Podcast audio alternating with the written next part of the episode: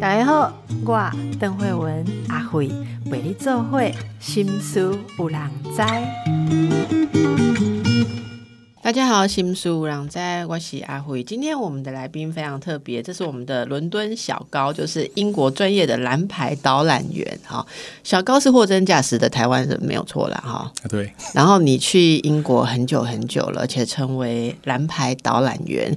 今天圣诞节请到小高，真的非常非常的适合哈，因为就是有一点那种气息，对不对？好，先欢迎一下小高。Hello，各位听众，大家好，邓医师好。你来过我们节目很多次，可是我们一直都是属于只是刚刚我们阿嘎说是网友，你跟我们听众也是网友，因为你之前人常常都是在远距。好，那这次是刚好回来台湾。哎，对，就是回来台湾，这个就是冬天比较冷，就觉得去一些热的地方。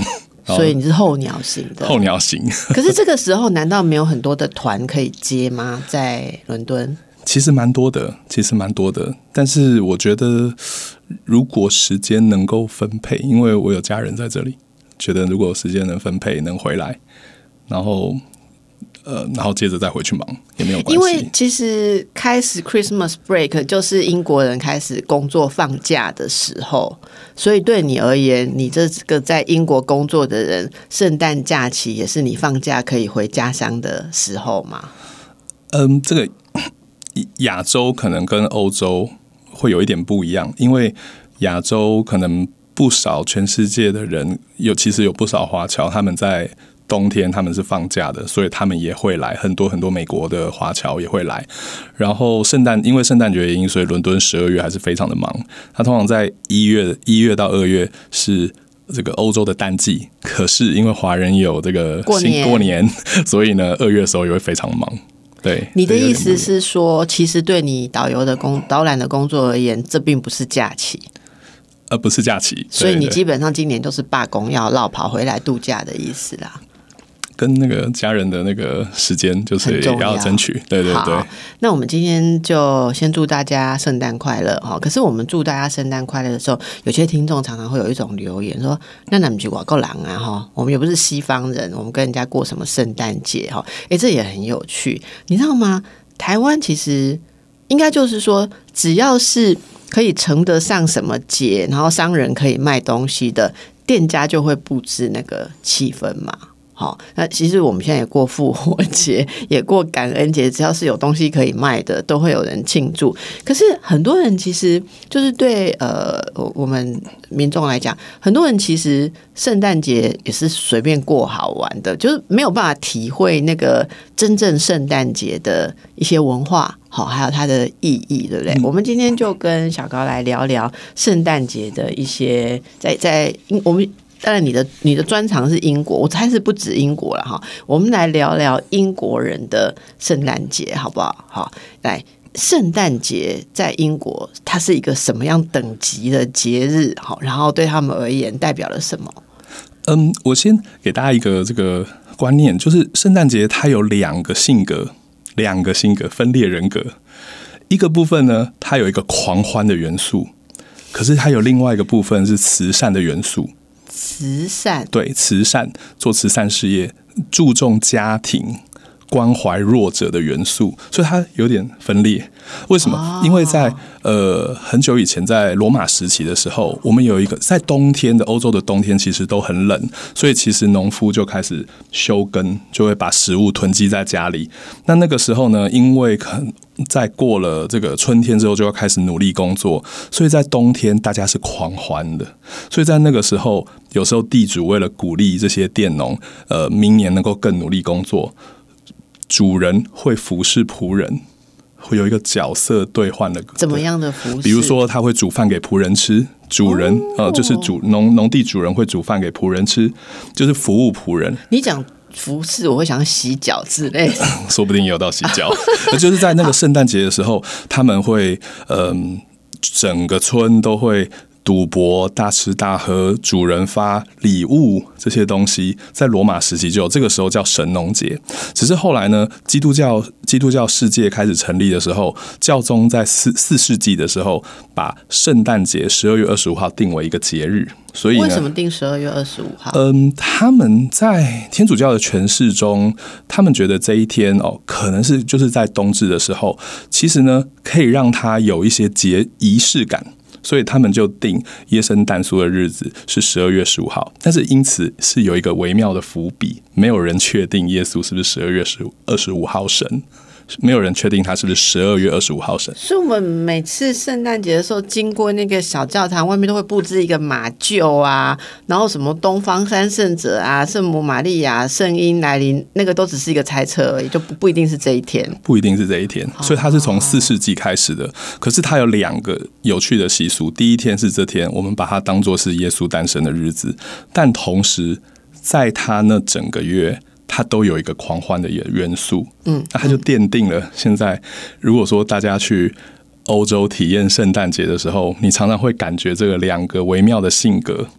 如果说现在有不少的这个，现在其实也有很多台湾人在欧洲工作哦，甚至在伦敦工作，他们就会发现，十一月开始就是他们公司开始 party 的时候，他们公司就有点像我们过年尾牙季尾牙季哦，只是。呃，他们不必跳舞给老板看，但但是呢，他们会有很多很多的狂欢，会狂喝酒啊，然后会你会觉得因平常觉得好像是那个绅士的样子的人，在圣诞节忽然变了样。哦，那所以在，所以他有一个这个两个复杂的性格在，然后可是同一时间呢，这个公司还有各个行号都会鼓励大家去教堂，至少一年去这么一天，去听圣歌、做礼拜，然后很多慈善团体这个时候就是积极募款的时候，而且英国人他们其实英国的圣诞节非常的特别，因为英国创造了一个慈善的圣诞节。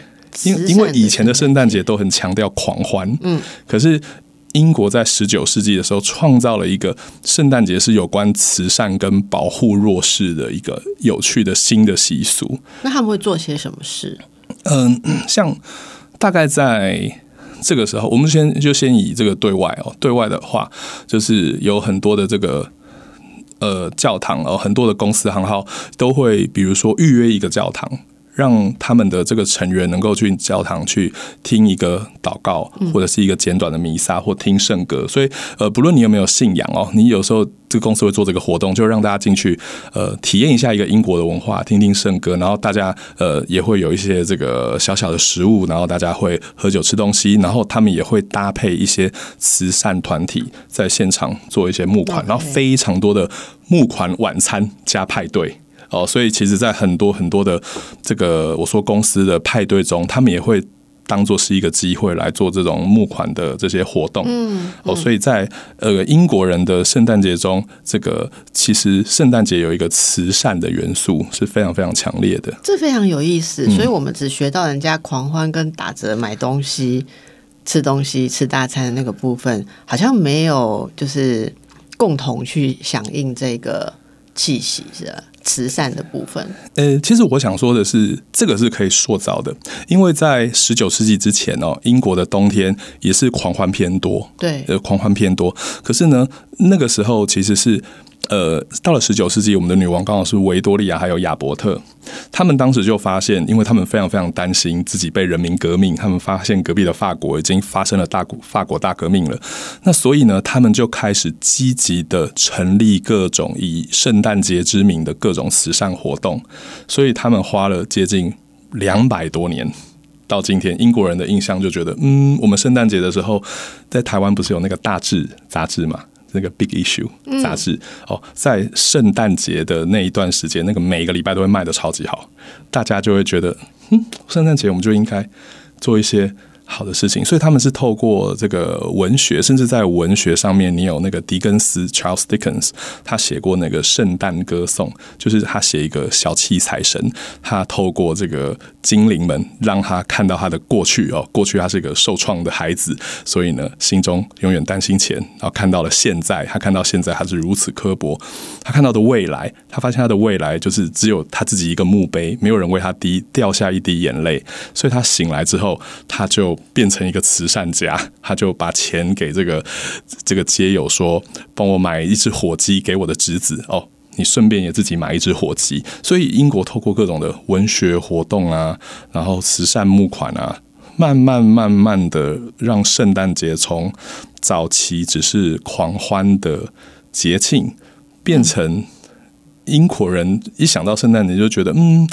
我觉得在这个时候就是要多分享哦。可能平常其实英国人是蛮乐于呃分享跟做很多慈善的，可是，在圣诞节那天就会觉得更仪式性的要做这些事情。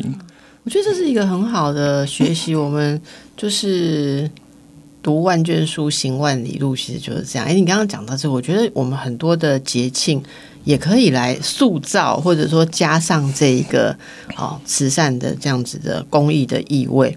哎，像这样想的话，我们过年除了就是大家常常常谈的，一直在烦恼要吃什么，还有家族之间的问题，也许也可以学习一下他们，来凝聚一下。以后我们就是春节都固定有些什么样的慈善活动，这样也不错哦。哈，那你来看，就像你了解这么多英国的文化，那你看到台湾人在。就是圣诞节在跟跟着人家 嗨的时候，你有看到什么有趣的的地方吗？呃，我其实我觉得，其实现在圣诞的装饰非常多，然后新北还有那个耶诞城，对，然后各个学校我还听说有那个这个装装饰圣诞圣诞树比赛啊，真的 有有有一些哦，就是来来比谁的圣诞树做的更漂亮。那我觉得其实这都是非常好的事情，那只是我们能不能就是透过这些故事的分享哦，让大家知道它的背后还有各种可以发生的可能性。我觉得会是蛮好的。分享一下跟圣诞节有关的习俗，里面有些什么背景，好不好？哎，我们有做一点功课哈，但是不知道你同不同意这个说法哈。例如说，圣诞卡是怎么回事？为什么会有圣诞卡？好，我我我先念一下我这边查到的资料，你再来帮我们大家补充哈。据说呢，英国家庭通常在十二月的第一周就会寄出圣诞卡。然后他们收到卡片的话，会在家里面陈列出来，成为圣诞装饰的一部分。然后这个圣诞装饰是什么时候要收掉呢？各位请注意了，我其实很受不了，到农历过年的时候还看到有些店家有圣诞树，我就会觉得很不舒服哈。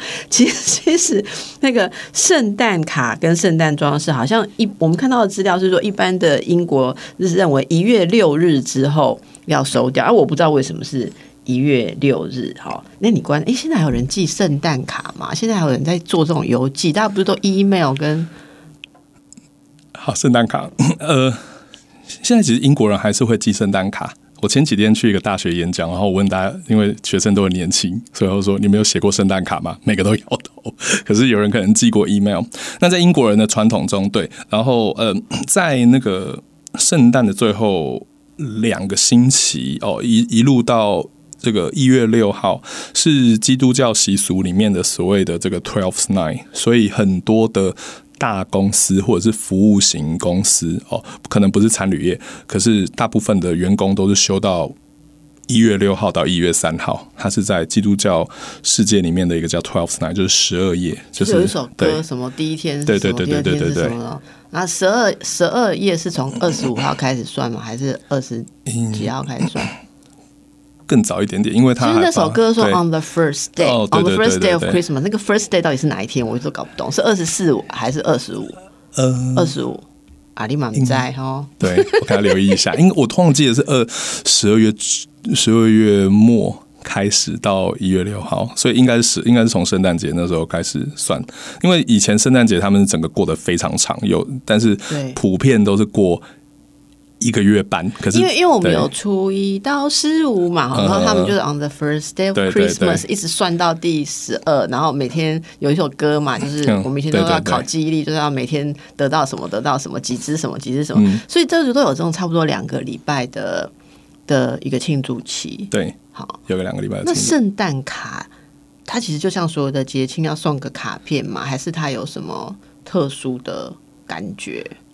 因为是英国，英国发明的圣诞卡，哦是英国是英国发明的圣诞卡片。为什么他们发明圣诞卡？呃，我觉得有几件重要的事情，就是第一个是英国有了工业革命。哦，工业革命的话，就是这些卡片可以大量的生产，所以它有一个生产礼物的产业链。嗯，然后第二是英国发明了邮政系统。我们近代的邮政系统，还有这个邮票，世界第一张邮票就是维多利亚女王的脸，所以英国发明了邮票。维多利亚女王的脸是世界上第一第一张邮票。哎，果然我还是需要蓝牌导览的，你真知道很多事情 哦。好，所以在这两件事发生，所以第一个你有量产的这个科技，意思就是说。您想要设计一个什么东西？就像你今天有一个这个品牌需要设计，你就可以设计各种你的文创商品，还有小礼物。所以当时刚好就是一个博物馆，现在还在伦敦，叫 V&A 博物馆 （Victoria and Albert Museum） 里面的馆长叫 Henry Cole。他，我我我相信哦，一定是。我觉得发明常常是因为懒惰，生活中的懒惰，不想要开灯，发明灯泡。他应该是不想要写一百次祝你生日快乐，所以呢，他就设计出了第一张这个圣诞卡片，把它印好。对，他就把它印出来，他就说 Happy Christmas and Happy New Year。所以这个世界第一张圣诞卡片就被这个英国发明出来。那英国因为是个帝国，然后他当时四分之一的国家被他控制。那而且在当时呢，有了这个。邮票系统后，大家就可以常常的分享书信，所以英国人的识字率就突然飙高。那这也解释，所以这个发生什么事情？就英国人的阅读率越来越高。然后你有没有发现？所以很多的公务单位，通常邮政系统出来的人识字率都非常高。那所以大家就可以常常写信交换，它就变成一个这个潜仪式了，它就变成一个仪式性的东西了，很好玩呢。所以现在的年轻孩子。失去了这个趣味，哈，我反正我们老人都会自己幻想说，现在年轻人失去了，可是年轻人觉得说，我们真的不需要写那个耶诞卡，哈。哎，你刚刚讲的这个很有趣，大家可以参考一下哦。呃，据说商业化的圣诞卡片，就你刚刚讲的是一八四三年开始，哈，然后而且还说收到卡片不回礼、不回信是无礼的，嗯，不回信是无理的，这个。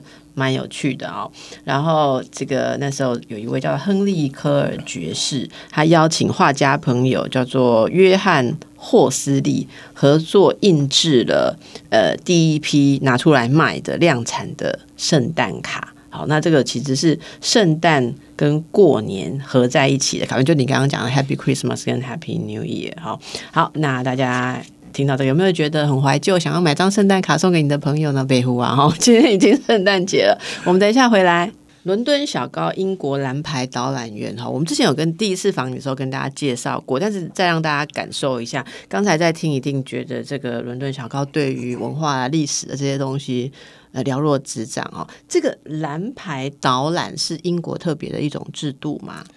呃，蓝牌导览是一个，就是它的背后其实是一个学院，就是我们在二战后，就是导览员们希望呃能够有个很长远，然后品质稳定的训练系统，所以就成立了一个学院。那所以这个里面就有这个，你想成为一个蓝牌导览员，或者是不同等级的导览员，就可以申请进去。你有专业的人士来训练你，对，最初阶的是白牌。嘿，对，最初阶是白牌，然后 大概是个三个多月的训练，比如说一栋大楼啊，一个空间。那也你还有绿牌，绿牌就是比如说区域，比如说大安区。哦，白牌是只能那那栋，例如说我专门导览 VNA，那我就是白牌这样子哦。哎，可能会更小一点，因为 VNA 东西很多，可能是可能是像一个豪宅哦，比如说我导览一个豪宅，比如说。什么台北宾馆 或总统府，那个是个白牌。贝克去的福尔摩斯什么的，呃，对，就是一个地方，那样就是白牌。对对对，那如果一个区像单区啊，或者是万华啊，这个这个区，那就是一个绿牌，六个月的训练这样子。那蓝牌的话，要考试哦，要考试。对对对，有必呃要面试。然后笔试，然后最主要就是现场，然后还有游游览车，游览车的考试。对，那蓝牌就是一个两年的训练，然后要考所有的这个这个我们所谓每一个课程，然后还有所有的景点。请问你们有哪些可以稍微讲？一下哪历史是一定要的吗？嗯，哦，地理啊，什么气候啊，什么还有重要的什么呃这边的风俗事件，还有什么食物？有时候学农作物、农业，因为有时候我们在高速公路上可能这边看到一只羊，然后或者是一一头牛，我们就说这只牛是波兰来的 之类的这些东西，因为我们需要杀时间嘛。对对对，要告诉他们农村的生活啊，因为我们我们思考的就是观光客们会眼睛看到什么东西，然后就是要努力的去涵跨跟了解这样子。那那当然到我们的我们的最近，因为现在平权啊、女性啊，然后还有呃这个英国殖民啊，它都是我们这个新的崛起的主题哦。那所以这是我非常好奇的地方。女性性别跟导览的关系是什么？其实那个英国也是像。很多事情都是社会的变化，像圣诞节也是一个这个社会的变化。那所以透过我们专业的训练，我们就可以了解圣诞节的历史，跟这些重要的这个圣诞节的作家，然后节庆呃作者呃他们聚集在哪里。那女性呃平权这个议题也是哦，比如说女性当年在这个抗争，他们集结的地方在哪里？他们在哪里？变景点哦。我们觉得它可以变成一个景点，那是很有意义的景点。那你有那种？因为我们知道女性主义或者说呃妇女运动，其实英国算是一个很前驱的地方嘛，很多事情是在那边开始。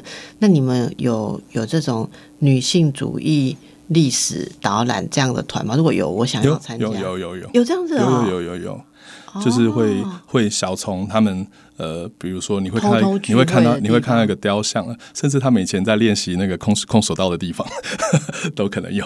就是我们我们当然就是，如果说你对哪些细节有兴趣，那你就可以去特别研究这个主题这样子。那我是对这些各种这些比较呃，我觉得这些呃比较前瞻性的主题比较好奇啊。除了这个大景点以外，我对这些小主题也很很很有兴趣。所以你会把这个放进你导览的一种主题。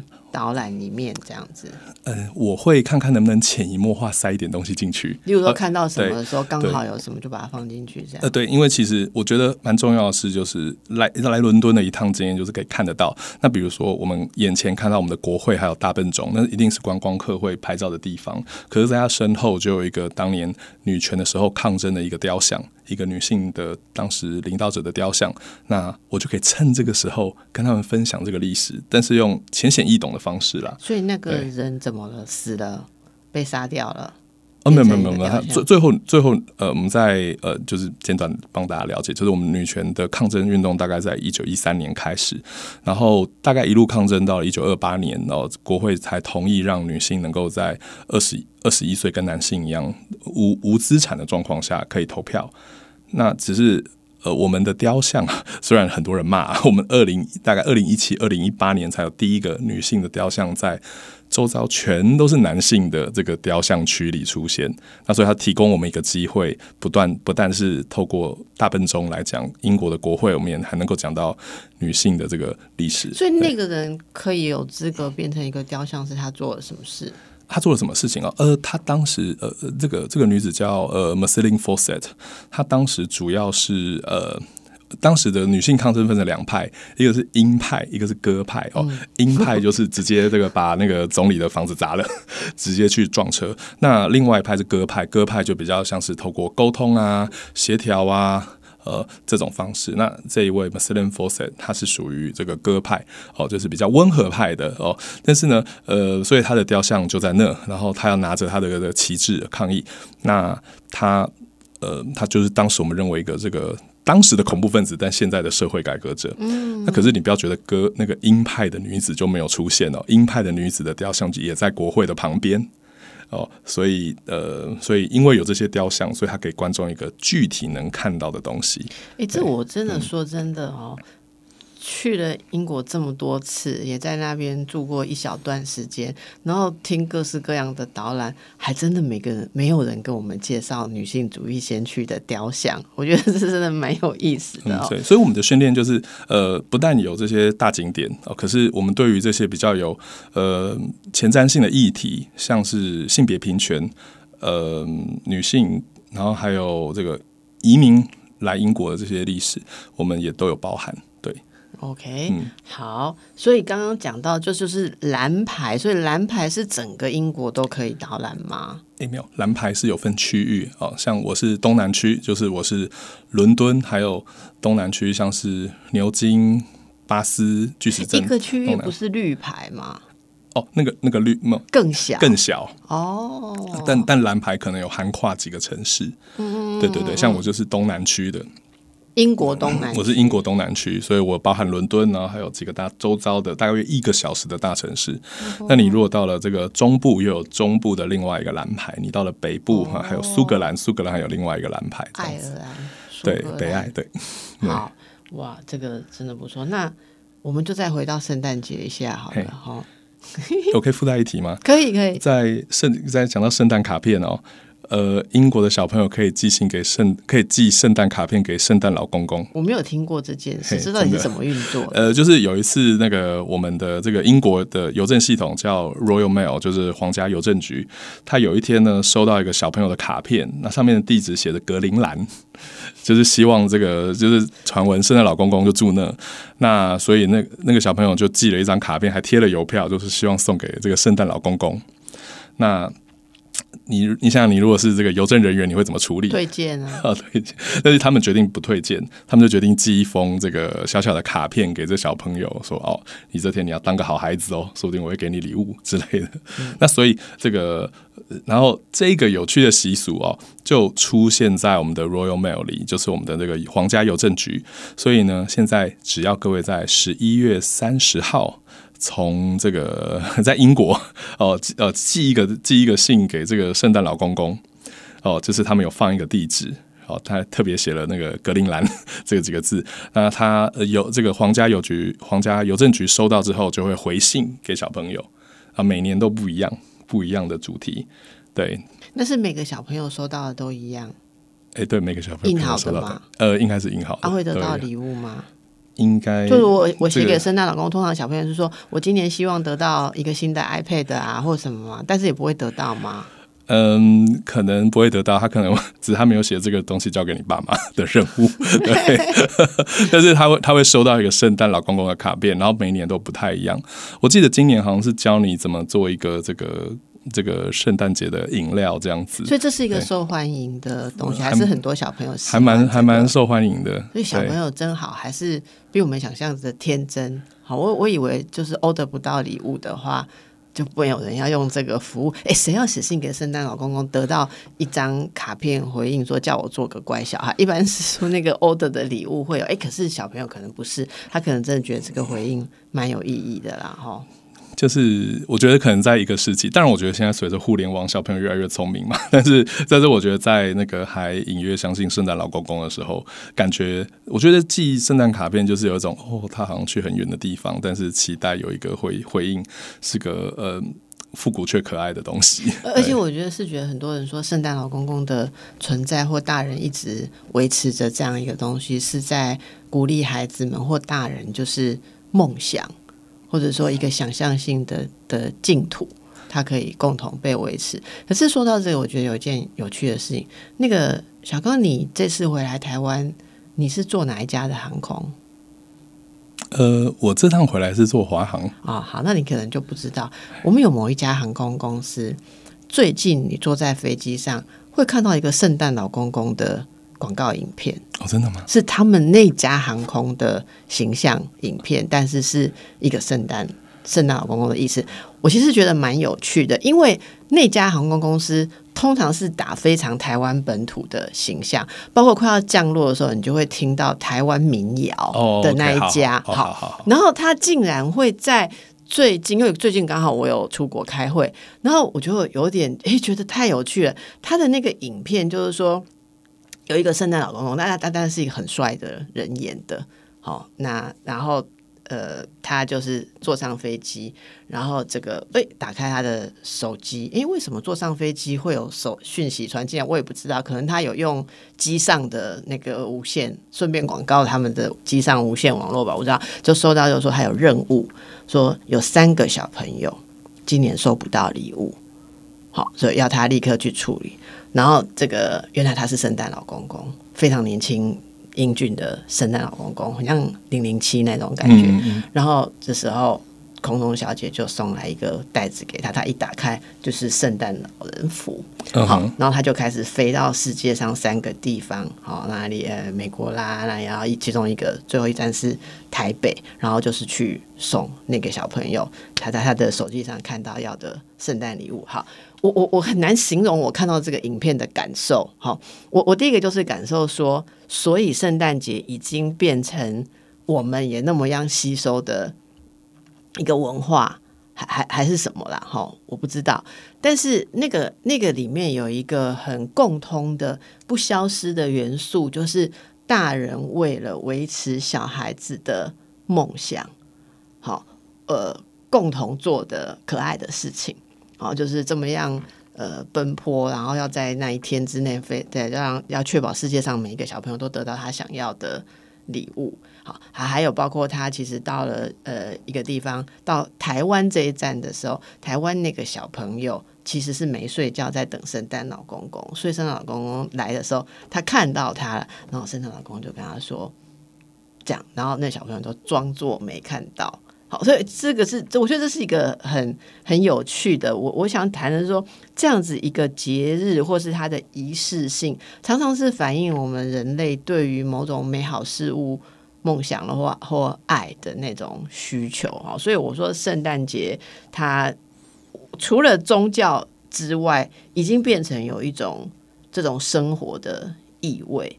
好，这这这是我我想到。那我们接下来谈那个圣诞节的习俗。先要讲一件事情，这个叫做什么？Advent Calendar，这个我们这边叫做圣诞倒数日历，然后有些地方翻成是降临历，对不对？是那个字是字，嗯嗯嗯，是耶稣降临吗？是是对降临。你你觉得这个是一个很特殊的商品吗？他们那边会会很畅销这种东西吗？其实还不错，对，就是他，因为他，但现在我觉得，因为这个商，大家商务脑袋都动得非常的快 哦，所以他从早早期只是巧克力，现在都还可以变成化妆品、香水，什么都有，每天都可以出现一个新味道。对我，我最近有看到某一个呃化妆品牌的。呃，降临利亚的圣诞倒数日历啊，十几万哎！真的吗？对对 对，那呃，这圣诞倒数日日历有什么样的意义？意义吗？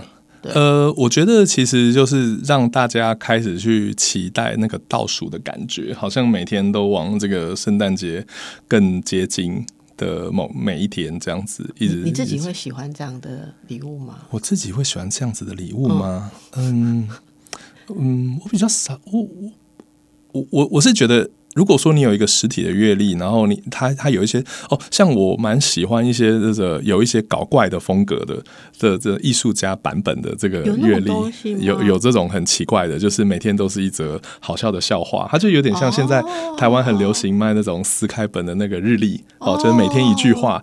那有一些这个圣诞的版本啊，就是就很好笑，就 有一些搞搞笑的，就是我觉得它就像是你进入了这个节庆，你开始有一个小小的仪式感。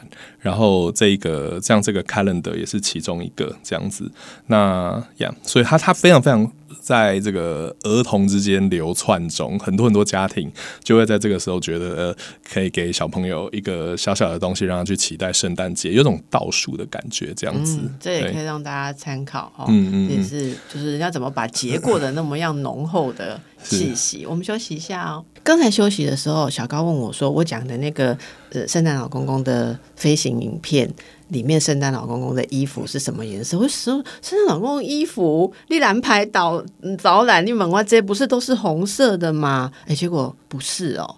嘿，对，圣诞老公公有呃各个不同的年代，还有不同颜色的衣服，对。曾经是不是红色？我很难想象哎。曾经在这个在以前，大家对圣诞老公公的观念不是很鲜明的时候，他以前曾经是在北欧，他是森林之神。就是大家有没有看过那个雷神索尔？他的爸爸，还有个独眼龙的爸爸。就是那个 Anthony Hopkins 在电影里演的那个角色，他叫奥丁，他是森林之神，因为他是冬天嘛，所以他是冬天就是比较冷极智慧之神。所以以前圣诞老公公的形象，其实呢一部分是这个森林之神的样子，所以他是有武器的，他会坐在一只八。八条腿的马上面哦，是，所以不是雪橇，不是可爱的，不是可爱的版本，那是非常非常晚才出现的。然后后来呢，在这个基督教世界有一个这个旅游之神，他叫 Saint Christopher，圣克里斯多芬。然后他是旅游之神。那他当时就是传有一个传，他其实是土耳其人，所以你如果追溯，圣诞老公公应该是土耳其人。在在圣经里，他有一个奇迹，就是说当时有一对有一个家庭，然后这个有一个爸爸，他他就是破产了，然后他的女儿要准备要被卖卖出去，然后这个圣圣 Christopher 克里斯多芬就制造了一个奇迹，就是忽然他爸爸的袜子里面跑出了金币。真真好，所以所以所以我们圣诞礼物跟袜子的关系。就是从这一个故事里开始，，Saint Christopher 的故事里出来。所以他很有钱，在他把钱放到那个爸爸的袜子里。他本身不一定很有钱，但是他他让他的袜子出现了一个奇迹。哦，你说的是他是神，他是神，所以他或他是一个使徒，然后他就，但他让了一个奇迹发生。所以呢，因为他爸爸，因为这个女孩子的爸爸的袜子里跑出钱，所以他爸就可以赎回他的女儿，就不必被卖出去。那所以 Saint Christopher 就被当做是慈善之神。他就被当做慈善之神。那在一些欧洲国家，我们就开始有这个红衣服、大胡子的圣诞老公公。可是当时呢，在英国的圣诞老公公其实是紫色的，我们叫他 Father Christmas 哦，Father Christmas，或者是这个，所以他当时是紫色的。而且英国曾经哦不准过圣诞节。为什么在十七世纪的时候，我们有一次呃，英国发生了内战。哦，就是在那场内战里面，当时就分成所谓的这个呃，就是宗教意见上不合，就是我们当时执政的政府，他们是非常虔诚的所谓的清教徒，他们觉得圣耶稣不是圣诞节诞生的，因为我刚刚有说过，耶稣在一些圣经的诠释里，耶稣不是圣诞节诞生的，所以他们。掌掌政的十年啊，执政的十年就不准过圣诞节，嗯，所以英国也曾经十多年不能过圣诞节。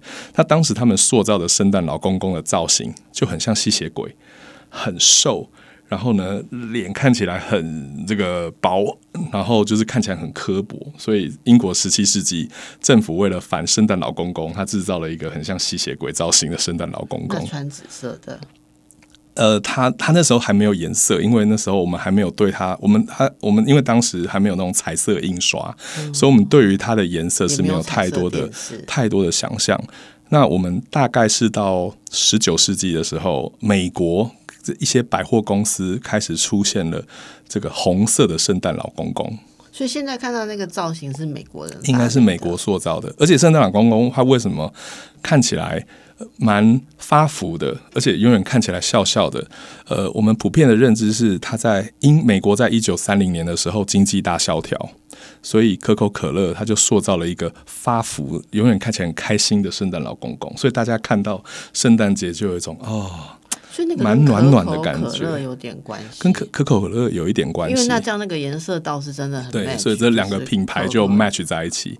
然后随着美军在第二次世界大战，这个对于圣诞老公公的造型就。大概进入了全世界这样子，所以我们现在脑袋中的这个圣诞老公公其实是美国塑造的造型，在欧洲可能有不同颜色的圣诞老公公。所以欧洲，你的意思是以前那些圣诞老公公也不是负责送礼物的，他们只是圣诞节连结的某种对神，或者像你刚刚讲的那个圣克里斯多佛，他有特殊的神机。对，但但是但是。这种比较商业化的形象可能是美国出来。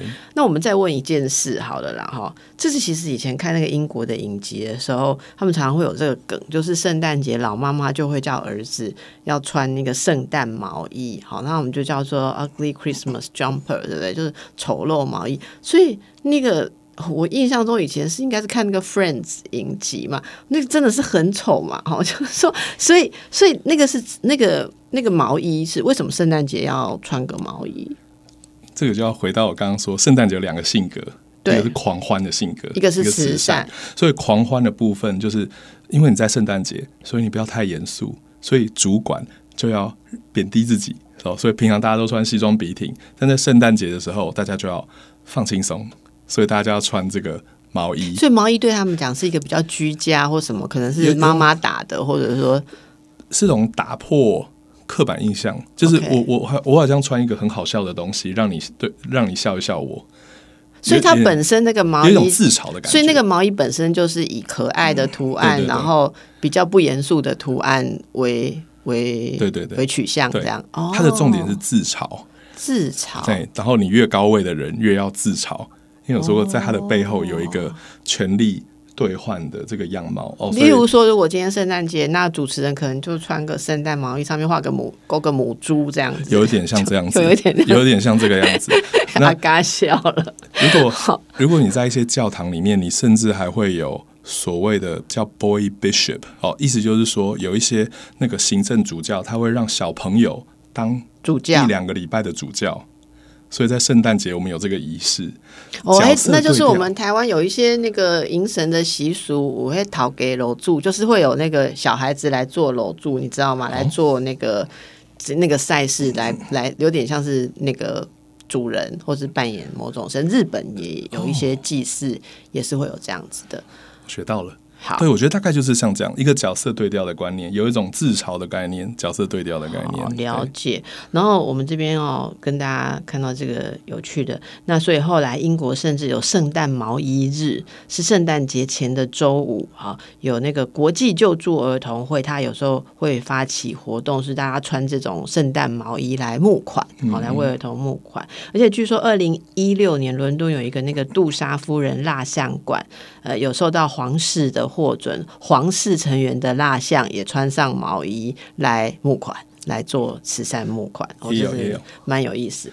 好，那大家今天听到很多有趣的事情，这个都要感谢伦敦小高哈，平常不知道做了多少功课哦。你现在有自己的导览品牌，叫做一起逛。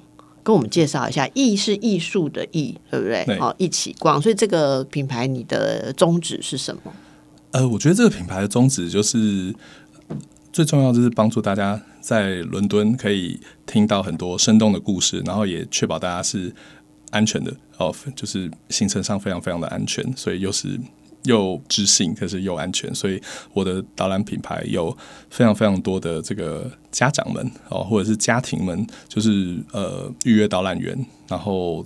在伦敦各大景点做客制化的这个行程，这样子。嗯，对大家可以好好的利用。如果你去玩，不是只有想要呃，就是很观光客那样哈，你想要去感受一些这个背后的故事，你才会感觉更有那个深入经验的感觉，就可以找我们一起逛。好，好，那么其实今天播真的是。有一点太晚了哈，其实时间许可的时候，这个时候人应该要已经到英国。